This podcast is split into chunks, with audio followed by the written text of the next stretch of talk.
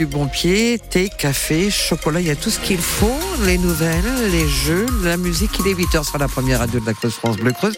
Léo Corcos. Retour de la neige aujourd'hui, Sylvie? Oui, tout à fait. En ce samedi 24 février, alors qu'on fête les modestes, il y a de la neige et du froid.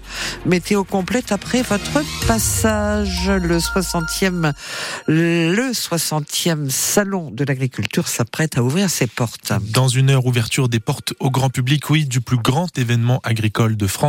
Il va durer 9 jours jusqu'au 3 mars. 600 000 visiteurs sont attendus pour voir les 4000 animaux, dont ceux de nos 7 élevages creusois. D'ailleurs, Thibaut Pointeau, certaines de nos bêtes vont faire leur premier salon. Oui, comme Tina, une truie de race noire du jeune élevage Les Petites Bébêtes près de Châtelume-Malvalais.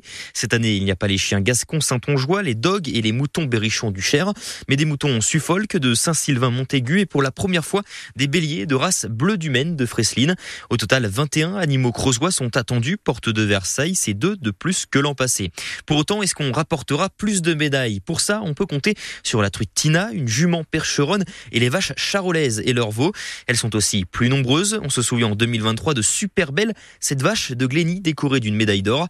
On peut aussi s'appuyer sur nos incontournables limousines. Elles sont sept, c'est deux de plus que la précédente édition. Objectif, il est colossal, faire mieux que les trois dernières médailles d'or et tenter d'égaler Onyx, ce taureau de Maison élu le plus beau de sa race. Les précisions de Thibaut Pointeau à lire sur francebleu.fr. Nous vous ferons évidemment vivre le salon en temps réel sur France Bleu Creuse, sur notre site internet donc, mais aussi avec nos envoyés spéciales sur place, Fanny Boucault et une certaine Sylvie Fouquet. L'an dernier, la Creuse avait ramené 8 médailles, dont 4 en or. Le message est là, Sylvie, faire au moins aussi bien cette année. Une dizaine d'élèves du lycée agricole d'Ain sera aussi au salon de l'agriculture. Ils sont là pour décharger les porcs, les truies, les porcelets, les préparer et les déplacer pour les concours. Et puis ces lycéens sont aussi là pour leur concours, le trophée international des établissements agricoles. Le prix sera décerné le 3 mars. Certains agriculteurs sont déjà là depuis hier soir. Ils ont même dormi devant les portes du salon pour être sûrs d'interpeller Emmanuel Macron. Après avoir annulé son grand débat hier face à la levée de bouclier du monde agricole, le chef de l'État, qui vient à l'instant d'inaugurer le salon, est très attendu, Steven Goyer. Oui, certains des exposants annoncent déjà la couleur. Ça risque d'être tendu. Que l'on évoque le sujet près des stands bovins de Primolstein ou de Limousine, l'hostilité au chef de l'État est perceptible. Ludovic Moussu est éleveur en Haute-Marne. C'est de l'indifférent. Je préférerais même pas qu'il passe. S'il passe, je suis prêt à tourner le dos. On en est là. Il nous a montré de quoi il était capable. Et pour moi, c'est fini. C'est des effets d'annonce, c'est des effets de manche. Franchement, j'attends plus rien du tout. Pour d'autres, un accueil sous tension ne fera pas avancer les dossiers.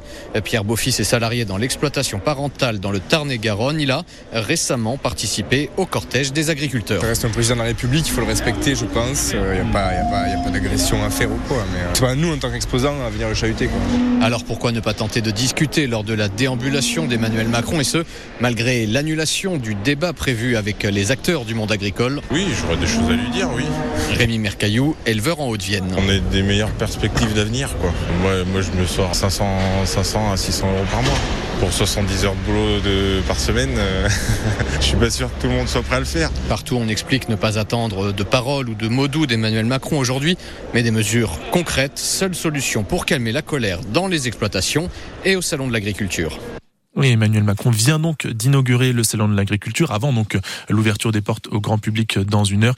Emmanuel Macron qui doit rencontrer dans les prochaines minutes la FNSEA et la coordination rurale. Un homme est hospitalisé dans un état grave à Guéry. Il a perdu le contrôle de sa voiture hier sur la départementale 990 au niveau de l'Adaper et il a fait plusieurs tonneaux. On ne connaît pas encore les causes de l'accident. Les corps d'un couple guérétois ont été retrouvés sans vie hier à leur domicile. L'autopsie n'a rien donné. D'autres analyses sont en cours pour essayer de déterminer les causes de leur mort. Tous les foyers creusois ont de nouveau de l'électricité 48 heures après le passage de la tempête Louis. Au plus fort, 1100 foyers creusois avaient été touchés jeudi. Les militants de Railcop tentent le tout pour le tout pour sauver leur projet de train entre Bordeaux et Lyon, passant par la Creuse. Projet actuellement en redressement judiciaire.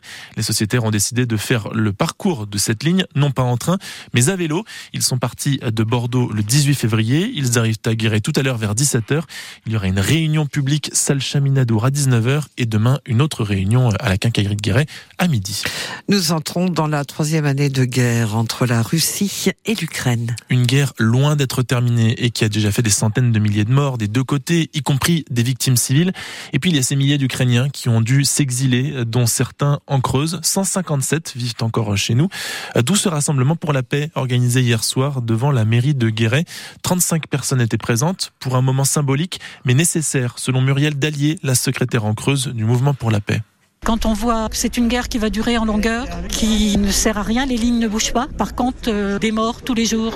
Quand on voit les dégâts dans les villes, c'est impressionnant. Toutes ces infrastructures, que ce soit électrique, que ce soit de l'eau et tout.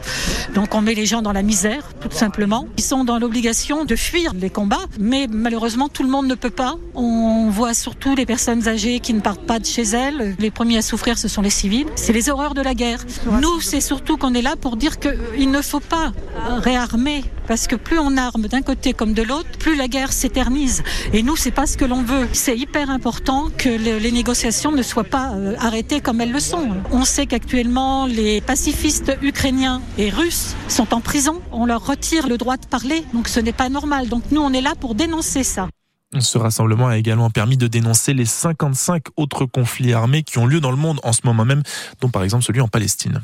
France Bleu Creuse est 8h06 minutes. C'est un discours qui fera date dans l'histoire du cinéma français. Quelques semaines après avoir brisé le silence sur les agressions sexuelles qu'elle a subies plus jeune de la part des réalisateurs Benoît Jacot et Jacques Doyon, l'actrice Judith Godrèche était hier sur la scène de la cérémonie des Césars.